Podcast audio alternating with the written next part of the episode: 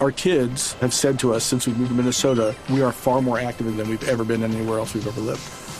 Moving to Minnesota opened up a lot of doors for us. Just this overall sense of community, the values that, you know, Minnesotans have. It's a real accepting, loving community, especially with two young kids. See why CNBC ranks Minnesota number four best state to live and work. A great place to work, an even better place to live. ExploreMinnesota.com slash live. La Procuraduría citó a juicio disciplinario a la exfuncionaria del distrito por el escándalo de la máquina tapa huecos. ¿De quién se trata, Daniela Morales?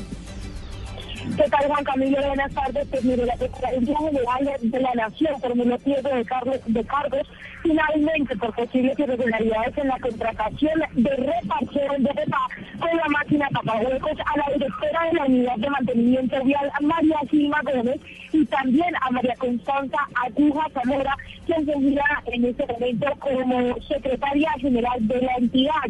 Según la Procuraduría General de cayeron en irregularidades en el momento en que el contrato fue suscrito de manera directa bajo la modalidad de ciencia y tecnología, pese a que por la naturaleza eh, de, ese contrato, sus obligaciones y forma de pago se trataba de uno de obra pública como exigía eh, este, este, contrato y no de ciencia y tecnología, por lo que se había caído pues, en las irregularidades y también se había cometido y dañado pues el patrimonio de la ciudad.